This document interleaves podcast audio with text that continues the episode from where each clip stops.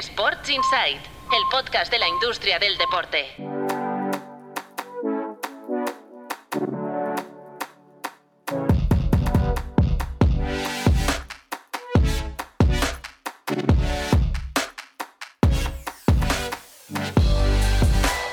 Muy buenas, bienvenidos y bienvenidas a Sports Insight, un podcast de tu playbook producido por NSN.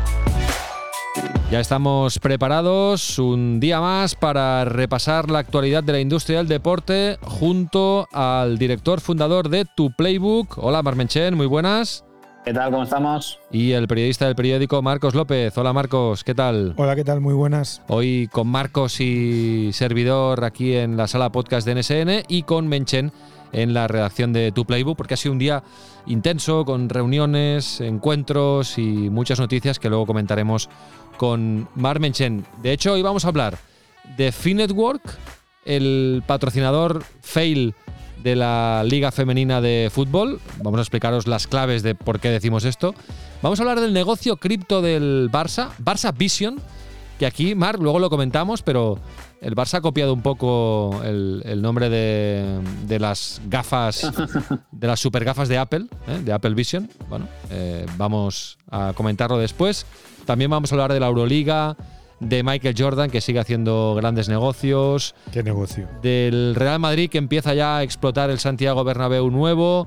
De la MLS. Bueno, vamos a hablar de varios eh, detalles hoy eh, relacionados con la industria del deporte. Hoy que estamos aquí, la semana que viene ya os avanzo que estaremos en ruta. ¿eh? Sí, hoy estás aquí, pero ah, la semana pasada estabas en Madrid. La semana pasada estaba en Madrid, la semana que viene estaré en Kobe, Last Dance. La semana que viene ya sabéis que Andrés Iniesta juega el último partido de su carrera en el Vissel Kobe, ese momento en el Vissel Kobe, el día 1 de julio, partido de J-League contra el Consaladole Sapporo. Y bueno, pues allí estaremos eh, grabando contenido y dando, dando apoyo en, esta, en este Last Dance de Andrés Iniesta en el, en el Visecobe y la semana pasada en Madrid, efectivamente, en el Metropolitano. ¿Qué tal fue el concierto? El OMG, la Liga Music Experience, pues bien, bien. Siempre desde dentro, pues sabes que hay cosas que pueden mejorar. Llevamos ya dos ediciones, casi 40.000 personas en el Metropolitano para ver a Yatra, Itana y compañía.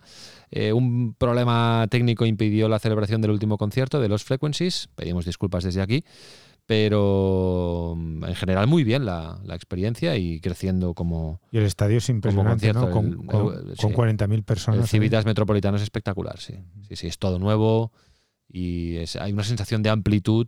Me recuerda bastante al, al, al nuevo Samamés. Exacto. de dimensiones, de un poco la, estructura. y de look y de estética también. Sí, eh, pero bueno, el año que viene, en principio, pues una nueva edición del. No se sabe dónde, ¿no? Todavía no. Vale. Todavía no, estamos en ello, estamos en ello.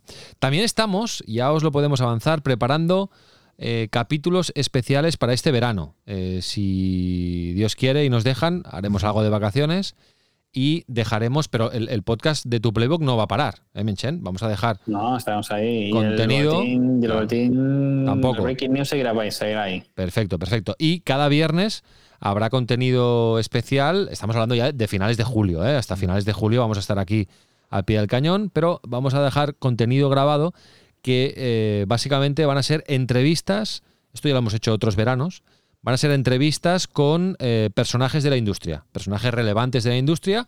Vamos a hacer capítulos así más, como se dice en verano, ¿no? Más frescos, eh, que no os vamos a meter ningún rollo, sino que vamos a hablar con gente que sabe de verdad de qué va la industria y estamos preparando la, lista y, y, bueno, ya lo dijimos un día que, por ejemplo, nos gustaría hablar y ya lo hemos comentado con él, con el jefe de business del Inter Miami, que es uno de los equipos del verano, que es un catalán que se llama Xavi Asensi, ex del Barça, oyente de este podcast. Desde aquí le enviamos un saludo y le recuerdo a Xavi que mm, tenemos que cuadrar agendas para, para hacer una entrevista este verano. Lo vamos a hacer, eso sí, una vez haya debutado Messi, una vez haya debutado Busquets, que todavía no son oficiales, pero bueno, ya es Vox Populi. Bueno, de Messi sí, ¿no? Bueno, oficial, oficial, es, es, es, como semi-oficial, porque todavía no han hecho una presentación. ¿Sabes por qué?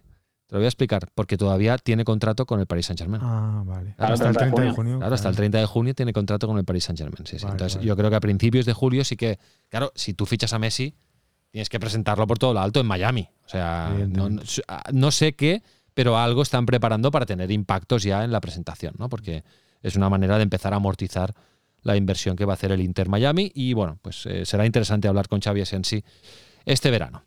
Em, os recuerdo que tenemos eh, un correo electrónico podcast.tuplaybook.com, lo encontraréis siempre en las notas del capítulo y nos podéis escribir para lo que queráis, nos podéis sugerir gente con la que mm, os gustaría que habláramos este verano, nos podéis también escribir en Spotify, en Evox, en cualquier plataforma de podcasting. Y también os recuerdo que eh, de lunes a jueves, como decía Mark, la edición Breaking News del podcast de Tu Playbook de Sports Insight la podéis eh, escuchar en el mismo feed de lunes a jueves, en un par de minutos, el repaso a la actualidad de la industria del deporte. La semana pasada preguntábamos, no sé si os acordáis, dónde eh, creían los oyentes que se iba a ver la Champions a partir de la temporada 24-25 en España, es decir, quién se iba a quedar los derechos. Y bueno, Marc, la respuesta da juego, ¿eh? porque ha habido mucha, mucha participación, un 42% Movistar, ¿eh? que es quien lo tiene ahora mismo, un 42% Dazón, empate, un 11% Amazon y un eh, 5% otro. Por lo tanto, la gente cree en Amazon, eh, cree en Dazón. O sea, confía en Dazón.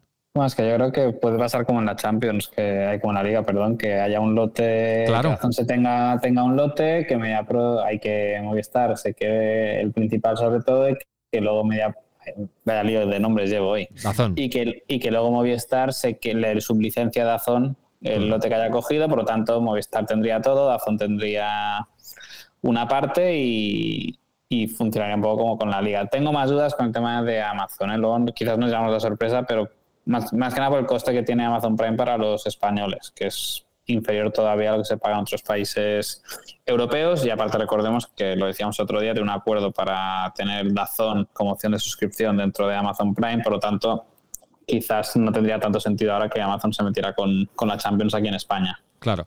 No, igual lo que comentábamos el otro día, Movistar y Dazón pueden compartir y uno se queda los partidos del martes y, Y otro el miércoles. otro el miércoles, o, o- o- o Movistar todo y le da dos partidos a Dazón, uno cada día, no sé, algo así. Lo de esto sí montado, ¿eh? yo creo que, que era eso, ¿eh? que a lo mejor te Movistar se quede el mejor partido del, del martes y del miércoles y Dazón tenga todo, todo lo demás, que podría ser, y, pero yo sigo pensando en ese mix, ¿eh? de que Movistar lo tenga prácticamente todo y Dazón no todo, pero suficiente como para que entre la liga y esto la gente del fútbol le, le salga a cuenta tener Dazón. Nuestro amigo, vicepresidente de contenido de Dazón en España, eh, Kim Numenak, nos escucha, o sea que también, mm, Kim, si nos quiere responder Si La- quieres responder la encuesta. la pregunta, pues eh, aquí estamos abiertos a, a- a escuchar eh, los planes de, de Dazón. Bueno, ¿y mm, qué podemos preguntar? Para, mira, podemos preguntar lo de la Euroliga. ¿Qué os parece? El, titular es, ¿Cuál y sería? luego lo comentamos, ¿eh? Hay un nuevo CEO en la Euroliga, un lituano, Ujú. y en sus primeras declaraciones prácticamente ha dicho que le gustaría que hubiera un límite salarial en la Euroliga y que los salarios de los eh, jugadores fueran públicos, Como la NBA. estilo NBA, ¿vale? A mí me parece fantástico. Entonces, preguntamos qué le parece a la gente. ¿Está preparada la industria europea para eso? Bueno, mm, a mí creo que lo más difícil, eh, bueno, luego lo comentamos. Vale, vale. exacto. Pero vamos a preguntar esto. Correcto. ¿Vale? Luego vamos a preguntar esto y, y si queréis responder, pues en Spotify hacéis scroll y allí veréis la pregunta y podéis responder dando clic a... mm, Decimos a favor o en contra, ¿no? Marc. Yo, yo creo que sí, que sería lo suyo y, y, y voto a que saldrá que a favor, excepto si solo votan los clubes. vale. Bueno, eh, luego me decís qué pensáis vosotros, ¿eh? Vamos a, A dejarlo favor. ahí. A. Luego, luego, luego me lo decís, vale, luego me lo argumentáis. bueno, que faltan los titulares aún. Venga, sí, vamos con los titulares conectando con la redacción de tu playbook con Patricia López y Cristian García. Adelante. Arrancamos, lo hacemos con la Liga Smartbank, que roza los 4,7 millones de espectadores en 2022-2023. Así es, la segunda división ha seguido los pasos de primera y ha vuelto a crecer en asistencia. La competición alcanzó un 57% de asistencia media, lo que son 14 puntos porcentuales más que en la campaña anterior, con la Unión Deportiva Las Palmas como líder. Vamos ahora con el 47% de los españoles que sigue el deporte femenino, aunque solo un 14% lo siguen en el estadio. El directo y la visualización de highlights son los formatos de mayor éxito según se desprende del fenómeno fan en el deporte femenino, un informe promovido por ADESP. En total, 7 de cada 10 fans se lo ven por televisión y hasta un 6% solo ve competiciones femeninas. Motorland Aragón ejecuta una nueva operación acordeón tras inyectar 100 millones desde 2013. El circuito ubicado en Alcañiz no ceja en su empeño por mantenerse en la élite del motociclismo. La gestora del circuito reducirá capital en 7,7 millones para restablecer el equilibrio patrimonial y compensar las pérdidas y posteriormente ampliará capital en 7,2 millones en el que es su primer año fuera del calendario de MotoGP. La Ryder Cup de golf de 2031 se acerca a Cataluña después de que el gobierno español declare la cita evento de interés público. El Consejo de Ministros ha dado apoyo a la candidatura catalana para acoger la competición y ha anunciado una serie de compromisos. Entre ellos, garantizará la celebración de torneos asociados y promocionará al golf en España durante los siete años anteriores y cinco años posteriores al evento. Y acabamos con el Atleti, que invertirá 15 millones para la ciudad deportiva de su franquicia en la Liga MX. De este modo, el club rojiblanco refuerza su estrategia en Norteamérica. La ciudad deportiva será de 11 hectáreas con varios campos de fútbol y diversas instalaciones para el primer equipo y la cantera, y estará ubicada en Soledad de Graciano Sánchez en San Luis Potosí. Durante la pandemia, el Atlético San Luis aumentó su capital en 41 millones. Venga, perfecto. Pues gracias, Cristian. Gracias, eh, Patricia. Ahora comentamos lo de Finetwork, que comentaban eh, Patricia y, y Cristian. Pero, oye, para, para, para, avanzar con lo de la Euroliga, si nos lo quitamos de, de, encima, que es la pregunta del día. El tema es que eh, este señor, el, el, nuevo CEO de la Euroliga, que tiene un nombre complicado, a ver. Bueno, es que es de Lituania. Sí, es Paulius. El, es el CEO de, sí. de Zalgiris. Sí, Paulius Motiejunas. ¿Vale? Este hombre que, bueno, ha sustituido a uno que ha durado poco. ¿Eh, Marc? Bueno, es que era Glickman, que ya era un sí. asesor de, de, Euroliga en temas de, de, ticketing y ya, ya se sabía que era un pasante. Veremos cuánto, cuánto aguanta este y si lo que ha propuesto realmente lo consigue, porque de hecho fue una de las cuestiones que acabaron ah, llevando a Jordi Bertomeu a ser cesado por una parte de los clubes. Vale, porque el presidente de Euroliga, digamos, es Dejan Bodiroga y este es el CEO, ¿eh? el director ejecutivo. Ese es el CEO. O sea, vale. la figura que antes Jordi Bertomeu encarnaba él solo, desde hace un año, vale. un año está desdoblado. Vale, entonces este hombre, cuando le presentaron, dijo que, bueno, eh, uno de sus objetivos es este, marcar un límite salarial y que los salarios sean públicos, ¿eh? al más puro estilo eh, NBA. Ha dicho que no ve ninguna razón para ocultar esta información. Y a mí me parece bien. Entiendo, por lo que me habéis dicho antes, que a vosotros también. ¿eh? A mí también, a mí también, porque es la posibilidad, además, de equilibrar salarialmente la liga, o la Euroliga en este caso, y luego de conocer todos los datos. Ahora que está tan de moda el caso Mirotic, lo que ha ocurrido en el Barça, un club que fichó a un jugador de la NBA a un precio que era inasumible entonces, en la época de Bartomeu, y más inasumible todavía en la época de la Porta, pues eh, al final no sabes realmente lo que cobra. Si tú supieras eh, el salario, eh, se, se, acabarían las filtraciones, los intereses, los datos tergiversados, y creo que sería un, un, ejercicio fantástico. No sé, insisto, si el deporte europeo está preparado para esto. ¿Por qué? Porque es un deporte que se maneja todavía en los bajos fondos, en las fíjate, las comisiones de los traspasos. Porque no, nos podríamos escandalizar o algo. Yo creo que sí. sí. Yo creo que sí. Seguro. Y porque podría ser motivo de, de, juzgar de una manera sin duda a los jugadores. Sin ¿no? duda, sin duda. Aquí lo, es que lo bonito sería que forzara un, una presión a la baja en los, en los salarios en un deporte y de hecho eh, el Barça eh, a, a, ayer por hoy eh, o hoy por ayer, no sé cómo se diría, pero Eduardo Romeo decía que, es insostenible, o sea, que tiene que dejar de ser que, las secciones gasten tantísimo más respecto a lo que a lo que efectivamente generan. Ya hay un ejercicio de, aumentar los ingresos, pero también hay que hacer un ejercicio conjunto de rebajar los, los gastos. Y esto a Bertomeu se lo por delante, pues la idea de Bertomeu era limitar, y ojo, eh, que ojo la limitación, que era limitar a un 50% las aportaciones de los accionistas al presupuesto de, de los clubes. Sea, que, que ya era una, una, limitación generosa, entendiendo que el baloncesto europeo tiene más dificultades para generar ingresos, pero, Porque pero no, Marc, no puede superar eternamente a pérdida. Claro, esto que le pasa al Barça y al Real Madrid, eh, seguramente en menor medida, pero menor, también... Sí. Eh, los salarios del Madrid no son los del Barça. Correcto. Es decir, son eh, estructuras deficitarias, ¿vale? No, o sea, no generan lo que, lo Ni que mucho gastan. menos. Esto No. le pasa a, no sé, a Olympiacos, Panathinaikos, CSKA de. Moscú, a todos, ¿eh?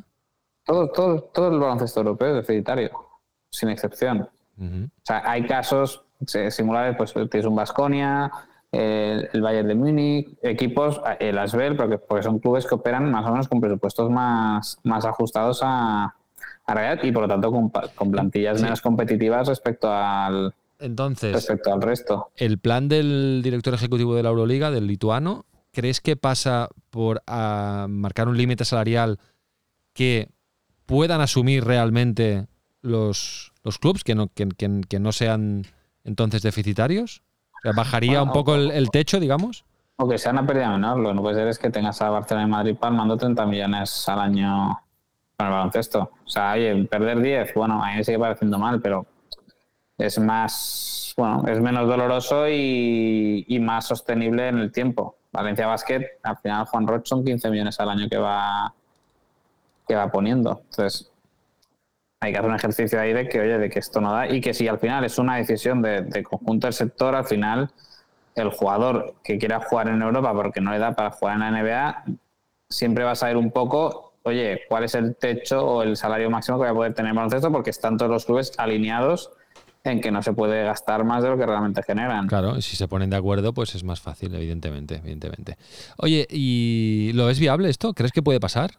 No, Los clubes no, no están por la labor, ¿no? yo lo veo muy difícil. No entiendo, porque por- les, les podría beneficiar a los clubes. Bueno, pero es que no es- aquí no hay una lógica empresarial. Aquí son pues eh, desde rusos que es su juguete, a, a griegos que también es su juguete, a turcos que, que es la pasión turca.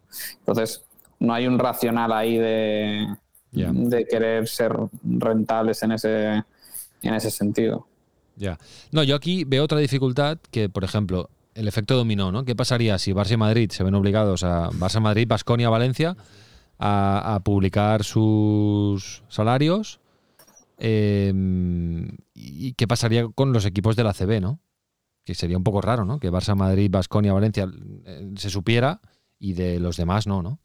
Yo creo que deberían ser todos, ¿no? Claro, no sé, igual hay un, efecto contagio también en las ligas, que yo creo que también la Liga CB debería tener. Debería esa- ser así, bueno, es que yo sería partidario de que pasara en el fútbol. Para mí también, para mí también.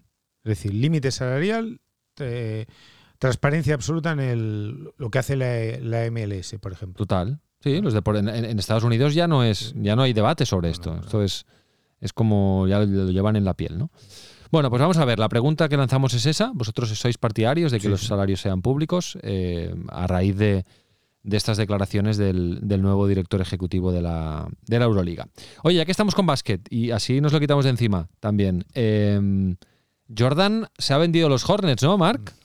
Y, y para variar ha hecho, ha hecho negocio. Vaya, vaya tío, vaya crack. Lo compró en 2010. Eh, en aquella ocasión lo compró por unos 275 millones de dólares y ahora se está hablando, ya sabéis que aquí nunca son cifras oficiales, pero que la venta se habría saldado en unos 3.000 millones de dólares. Por lo tanto, eh, operación redonda para, para el exjugador de, de los Chicago Bulls y, y una demostración más de que quienes hace unos años compraron una franquicia en, en el deporte de, de Norteamérica, pues si están vendiendo ahora realmente eh, las plusvalías que están consiguiendo todos son, son espectaculares. Sí, sí. Lo que no entiendo es. bueno, es un equipo que deportivamente no ha hecho nada. O sea, es, Mm. es el hecho de que es una plaza en la NBA que si no compras una franquicia existente no puedes entrar porque no es como el deporte en Europa que sí puedes comprar un equipo de una categoría inferior e invertir para llevarlo a, a la élite. sí, lo que pasa es que si no me equivoco, hoy es el draft y creo que tienen el. Puede ser que tengan el 2. Sí, el 1 lo tiene, que será el buen babaña este que lo, que lo van a pillar los Spurs, y el 2 lo tienen ellos. Ya, pero es que, es que mira las cifras que acaba de decir Mark. No, no, increíble. 270 Ah, no me extraña que lo, que lo haya vendido. 275 millones de dólares lo compró en el 2010 y lo vende por casi 3.000 millones de dólares. Conserva, creo, Mark, una participación minoritaria, que es- debe ser como cacahuetes para él, pero, pero el negocio es increíble. ¿eh? El negocio. debe haber pocos casos de negocios tan rentables y tan exitosos en la industria del deporte como este de, de Michael Sí, Jordan y- con Charlotte. Y, y confirmo que tienen el 2 ¿eh? en el draft, eh, la segunda opción. Y están entre un tío que se llama Brandon Miller y uno que se llama Scott Henderson. ¿eh? Veremos a ver a quién, a quién pillan. Y atención al Víctor Wembanyama, porque puede ser la nueva sensación de la NBA. El número uno, será número uno indiscutible esta noche. Un tío de 2.26 que juega como un base. Que ha estado en Francia este último año, que ha llegado a la final de Francia con un equipo mm, eh, eh, prácticamente anó- anónimo. Y bueno, he estado viendo vídeos de él y es espectacular, ¿eh? Sí. El fenómeno este, sí, sí, sí. Bueno, hay que estar atentos. Bueno, Marc, vamos a abordar el tema Finetwork. Venga, uy, Ya, ya hemos oído el titular con Patricia y Cristian. Eh, ¿qué ha pasado? ¿Qué ha pasado aquí? ¿Qué ha pasado? Que el, el de, de verdad que el fútbol femenino parece que está, está, está de pega, ¿eh? Bueno, y sobre todo Finetwork, que, que yo creo que en el mundo del fútbol ha sido una estrategia. Bueno, en el mundo del fútbol no, porque realmente a los clubes se está pagando. Ha sido más con la Federación Española de Fútbol, que ya en el 2022 dieron por considerado que no quedaban por roto el contrato y de hecho no están pagando la Federación de Fútbol. La Federación de Fútbol ha mantenido su logo en las equipaciones de la selección masculina y, y femenina. Y el otro día afloró que no habían pagado la factura de 4 millones, que es el valor que se le dio al title sponsor de, de la Liga F. Ellos dicen, Network dice que es que no había ningún contrato de patrocinio firmado, que había un acuerdo de intenciones firmado que se tenía que materializar en un contrato antes del 30 de noviembre del 2022 y que como que eso no se formalizó, ellos daban por, o se daban por liberados de cualquier obligación económica. El problema es sostener Hombre, pero esa bien, bien que estaban explotando durante- activos, ¿no? Exacto. la- el, el problema está ahí. Uno, que Liga F sostiene que hay documentos firmados que evidencian que el documento inicial que se firmó era vinculante y ya era suficiente como para dar por hecho la vigencia del, del acuerdo, que se ve que Finetwork, pasado ese 30 de noviembre, ha ido a reuniones de activación de patrocinio, ha estado activando patrocinio, etcétera, etcétera, etcétera, y de hecho que estos fueron los compañeros de relevo los que han encontrado las pruebas, pues capturas de pantalla de cómo habían empezado a eliminar publicaciones en redes sociales para eh, que parezca que ellos no han estado activando el, el patrocinio. Y yo creo que es una jugada arriesgada de Finetwork, uno, porque ya lo has hecho con la Federación de Fútbol, Dos, porque en este caso ya no es que lo hagas con Liga F, sino que indirectamente lo estás haciendo con la Liga y sobre todo que lo estás haciendo con una cuestión que podríamos decir casi de Estado, ¿no? que es la promoción del fútbol femenino y su profesionalización. O sea, has ido a tocar algo eh, que podemos decir sensible de cara al consumidor, o sea, que se te puede girar a nivel de opinión pública. Y luego encima con, ya son cosas curiosas, ¿no? Pero el día siguiente de que se filtrara todo esto, eh, eh, anunciaba la renovación de su contrato con la Federación Española de, de Baloncesto, que es un poco como de, de recochineo para, para las partes afectadas. Y es verdad que los clubes de la liga, no son los que hemos hablado, que tienen contrato con Finetwork, ellos dicen que han seguido cobrando y que no y que ellos no están teniendo problemas en este sentido. Ya, bueno. Pues vamos a ver, es un flaco favor al sector, ¿eh? Sí. el que haya marcas operando de esta manera y, y demás, pues yo creo que estamos todos de acuerdo en que es muy evidente que Finetwork ha estado activando el patrocinio durante toda la temporada, por lo tanto, eh, nadie puede decir que ellos estuvieran cuestionando el, el acuerdo. ya. Bueno, pues nada, son reincidentes, eh, mm, con lo cual también la imagen de Finetwork, eh, pues eh, pierde credibilidad, clarísimamente, ¿no? Y, y vamos a ver cómo se resuelve este tema, pero me sabe mal por la Liga F, que mira que habían eh, han tenido problemas para constituirse, habían encontrado un patrocinador y ahora mira, se encuentran con este, con Bueno, este, con en este percal. aparen- aparentemente tienen bastante tranquilidad en cuanto a "Ay, que esto se va a cobrar sin, sin ningún tipo de problema, aunque vaya a los juzgados, un poco igual lo mismo la Federación Española de, de Fútbol. O sea que, que ya todo esto, cosa curiosa, el Eldense, que está jugando a promoción de ascenso a segunda división, es propiedad de Finetwork o del dueño de Finetwork. Vaya. O sea que no, no, aquí hay una, una telenovela interesante. Oye, ahora que hablas de telenovelas y de fútbol... Ay, No, el Eldense es, eh, es de Alicante, ¿no? Sí. sí. Como- Anda, mira, que, mira que bien hilado. ¿Has visto?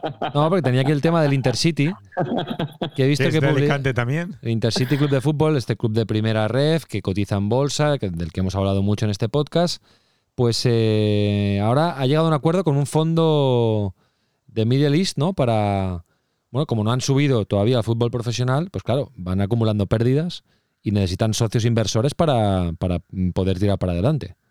Sí, es el fondo que ya les ha venido prestando oxígeno financiero en, en los últimos meses. Eh, había varias dudas de si se iba a mantener ese apoyo, de si el equipo iba a encontrar financiación en otros en otros canales. Finalmente este fondo ha abierto una línea de financiación de, 11, de hasta 11 millones de euros, que la hasta es importante, pues no quiere decir que sean 11 seguros, sino que es hasta 11 millones en función de cómo vaya y a repartir hasta 2027. Por lo tanto, en principio eh, se les ha asegurado la caja necesaria para, para seguir operando, pero yo siempre he mantenido que me parece un proyecto muy, muy arriesgado, no el hecho del Intercity, sino el hecho de salir a cotizar a bolsa con todo lo que lo que supone y los riesgos para la valoración del club que puede tener el no cumplir con los resultados deportivos.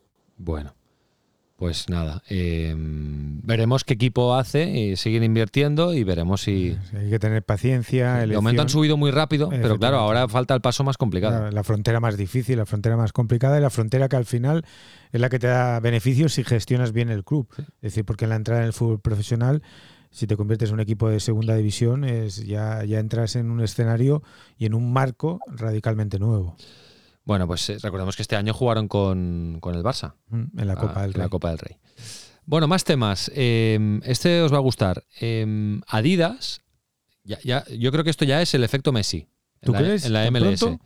Sí, yo creo que sí. Igual esto ya estaba previsto porque no creo que se haya cerrado claro. en dos días, ¿eh? pero bueno. Eh, Esto- si no nevero, evento trovato. Eh, esto que le vas a decir le, eh, le gusta mucho a, a Sí, Marc. porque Adidas ha presentado la nueva pelota que se utilizará en el próximo partido de las estrellas de la MLS, porque en la MLS hay un All-Stars, como en todos los deportes americanos.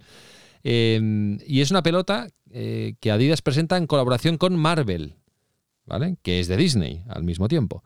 Pelota como así de, de superhéroes, para, para entendernos. ¿no? Este eh, All-Star Game se va a jugar eh, el 19 de julio en Washington, en el Audi Field Stadium, y lo juegan las estrellas de la MLS contra el Arsenal. Anda. ¿eh? Que aquí ya vemos como se van- como todos los equipos europeos en julio, Van el Barça, el Madrid, todos se van La para, Juventus, todos. para USA, pues el City también. el. Arsenal, que su propietario es americano, es el dueño de los Denver Nuggets, juega contra el combinado de estrellas de la MLS. ¿vale? O sea, no es un eh, combinado de estrellas conferencia este, No, conferencia no, oeste, no, no. Eligen un equipo Ya- europeo ya de nivel. rompiendo un poco formatos, que esto es lo que a mí me gusta de la MLS, ¿no? Ya explicamos una vez también esa competición que tienen con la Liga Mexicana, Exactamente. ¿eh? que hay una competición eh, mixta. Y Wayne Rooney, atención, podría ser el entrenador del equipo de los De las All-Stars de la MLS. Y un poco la duda que hay ahora es si Messi va a jugar ese partido. Pero en Porque teoría no. en teoría no, porque está previsto su debut con El Inter 21. Miami más tarde. Dos días, el 21 de julio. Entonces me, me extrañaría que Inter Miami, pero bueno, vete a saber, igual todo esto está ya pactado, es una cosa que podríamos preguntar. Sí, sí. Bueno, ¿qué te parece? Vamos a poner la, voy a poner un tuit de nuestra compañera Verónica Brunati, que ahora estará muy atenta a la MLS, eh, periodista argentina, que, en el que se ve la pelota. Entonces ya vais a poder ver la pelota. ¿Qué te parece, Marc? ¿La has visto la pelota? Sí, no, a mí ¿El me gusta balón? como- porque me gusta mucho Marvel y, y me gusta mucho el fútbol. De hecho, no descarto que, que caiga para este verano, pero... Oye, pero eh, ah, pero ojo. Fíjate, fíjate todas las marcas que has dicho Sí. mientras hablas. ¿eh? Has dicho Adidas, Disney, el Audi, Marvel, o sea, sí. es, es- otro universo de la facilidad o, o las menores complicaciones que tienen allí para, para conseguir a grandes multinacionales patrocinadoras en, el negocio del deporte. Y ojo, esto del balón patrocinado y tuneado, No hay precedentes aquí en Europa. aquí el balón de la liga es Puma, ¿vale? Es Puma. Antes era Nike y, y ahora ya es Puma. Eh, aquí el, eh, el único símbolo distinto eran los mundiales. Pero esto es una idea, por ejemplo, yo qué sé, me invento, ¿eh? Para la Federación Española. El balón de la final de la Copa del Rey puede ser el balón marca. ¿Qué marca usa la Federación? ¿Adidas? Adidas. ¿De balón? Adidas. Bueno, Adidas y haces una activación con, yo qué sé, me lo invento, ¿eh? Con Cupra. Mm. El Adidas Cupra es el balón de la final. Eso Y lo haces de bien, ¿eh? color, de, de color del logo de Cupra. sí. No sé, me lo invento, ¿eh? Sí, sí, eso estaría bien, ¿eh? Bueno, es que eh, Estados Unidos aquí te abre un campo. Te, te ofrece un activo para explotar. Pero me refiero que los balones, eh, que son la última referencia que queda por explotar comercialmente, eh, tienen la, la- la historia. Tú puedes seguir la historia de, de los mundiales a través de los balones. ¿Recordáis el tango, Sí, eh, el etrusco. el, etrusco, el, el- el azteca? ¿Sabes? Ese tipo de balones. Pero no había un símbolo comercial que los uniera, evidentemente, porque la FIFA ya, ya obtenía a través del, del contrato con Adidas eh, el dinero y los recursos necesarios. Pero aquí, como tú bien dices, la final de Copa, la final, mira, la Supercopa en Arabia Saudí, por ejemplo. Claro, otro. Ah, Sí, sí. ahí, ahí, ahí podrías hacer un balón especial que luego, si lo haces a un precio razonable, ese, ese balón se vende muchísimo. Si lo haces a un precio razonable, no a un precio carísimo, como ocurre también con las camisetas. Por cierto, el otro día eh, que fui a Madrid, pasé por delante del Bernabéu porque teníamos el hotel Ah, cerca. vale, a la castellana. Y bueno, el cambio desde fuera ya es muy visible. ¿eh? es una o sea, yo- nave espacial ya. Sí, sí, yo diría que desde fuera ya está prácticamente, debe estar prácticamente acabado, Va con retraso, ¿eh? pero aunque no se diga, va con retraso. pero... En teoría es. Sí, bueno, hoy, hoy, bueno, ayer había una doble página en, en Marca hablando del proyecto y sí que decían que la inauguración se iba como para principios del, del 24, que lo siguen atribuyendo al tema de, del invernadero de, del, terreno de juego. Y también aquí un tema con los arquitectos que lo bonito que quedaba en los renders, eh, el, el, la envolvente metálica, por así decirlo, a la práctica no quedaba tan, tan estética y han tenido que hacer algunos cambios de diseño para que quede todo como un único laminado. Temas técnicos. Bueno, y atención, la noticia es que el Madrid ya ha anunciado el primer concierto ¿Y qué concierto? en el nuevo Santiago Bernabéu. ¿Qué concierto, Marc, Taylor Swift, único concierto en, en España? en España y aparte es la típica cosa que seguramente de no estar en Nuevo Bernabéu se habría hecho en Barcelona probablemente por, Mm. por aforo, pero ya el Real Madrid eh, tiene... Esto es en mayo, mayo de 2024, ¿eh? Sí, señor. mayo del 24 Gira, y, gira la, por Europa. Sí, sí. y la ventaja del Real Madrid es que claro, es un estadio que puedes cerrarlo, por lo tanto en caso de lluvia no tendrías que suspender el, el concierto porque lo puedes cerrar. El aforo, claro, es todo. enorme. No, no, esto es- pu- aparte, Puedes hacerlo en plena temporada, que antes no podías, antes tenías que esperar que acabara la temporada Eso deportiva, mismo. ahora como que escondes el césped, no se estropea, no, no. Eh, bueno, empieza a demostrarse que un estadio de esta envergadura, y por, eso, y por eso yo siempre defiendo el Spy Barça, el club lo defiende, aunque sea endeudarse mucho, porque es que realmente te puede traer mucho negocio. Sí, y luego eh, le va a quitar negocio al Metropolitano, que hasta ahora acaparaba muchos conciertos, y evidentemente también a Barcelona, A el Barcelona. Estadio Olímpic de Montjuic, que aparte no va a poder usarse el año que viene para conciertos porque estará el Barça. Efectivamente. Y eh, el Bernabéu tiene otra ventaja, aparte de que es nuevo, papá, está Centro en de el la centro. ciudad. Centro de la ciudad. acceso Metropolitano tiene metro y tal, pero está lejos. No, no, pero este es centro, centro de la ciudad de Madrid Sí, Y, y acceso directo, no, directísimo. Eh, abandonas el metro y a 10 metros, nunca mejor dicho, 10 metros tienes el estadio. Bueno, pues ahí está la noticia, el primer concierto en el nuevo Bernabéu en mayo de 2024, Taylor Swift, ni más ni menos. Oye, vamos con el documental de, Vamos. de Pau. A ver de qué habla hoy. A ver, hoy habla de tenis. Ah, I was starting a Grand Slam and I was pregnant. La serie documental de la semana es Being Serena. Estamos delante de un retrato exclusivo, un behind the scenes de la vida de una de las mejores jugadoras de la historia del tenis como es Serena Williams, tanto dentro como fuera de la pista, pero durante un momento clave. Y es el embarazo de su primera hija, su maternidad y también el, matrimonio al mismo tiempo que intenta volver a las pistas y a lo más alto. Una historia de lo que supone ser madre siendo una icono del deporte. Algo, por ejemplo, que ya pudimos ver también en el documental de Ona Carbonell. Se puede ver en Discovery Plus, son cinco capítulos de entre 25 y 35 minutos y está producida por HBO Sports y el grupo de contenido original de IMG. Es un documental clave para entender quién es Serena Williams y qué ha significado esta tenista a lo largo de la historia, que como otros deportistas trascendió de lo meramente deportivo. En primera persona profundiza en su histórica carrera, en su vida familiar, pero también alguna pincelada hay de su lado más empresarial.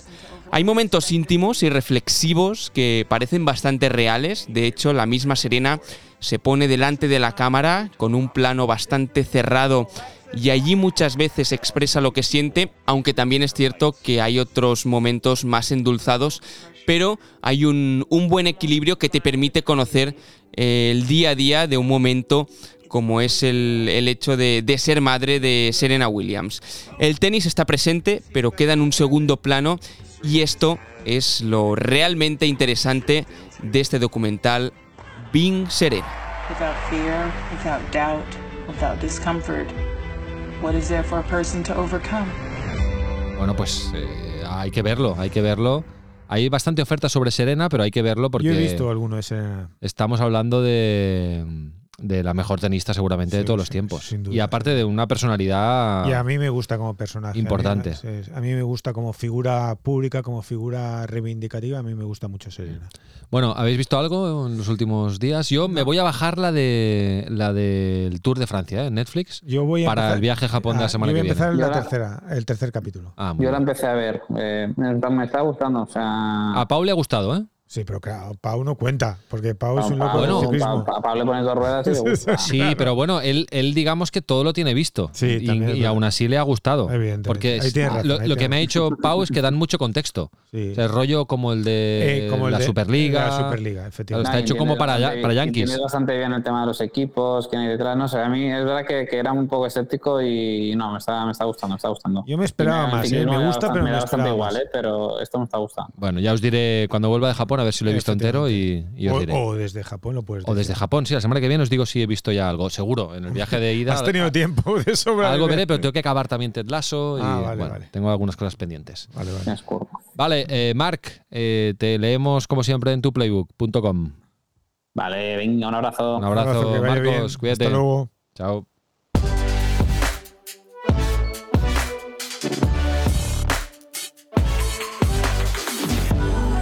Sports Insight, un podcast de Tu Playbook producido por NSN.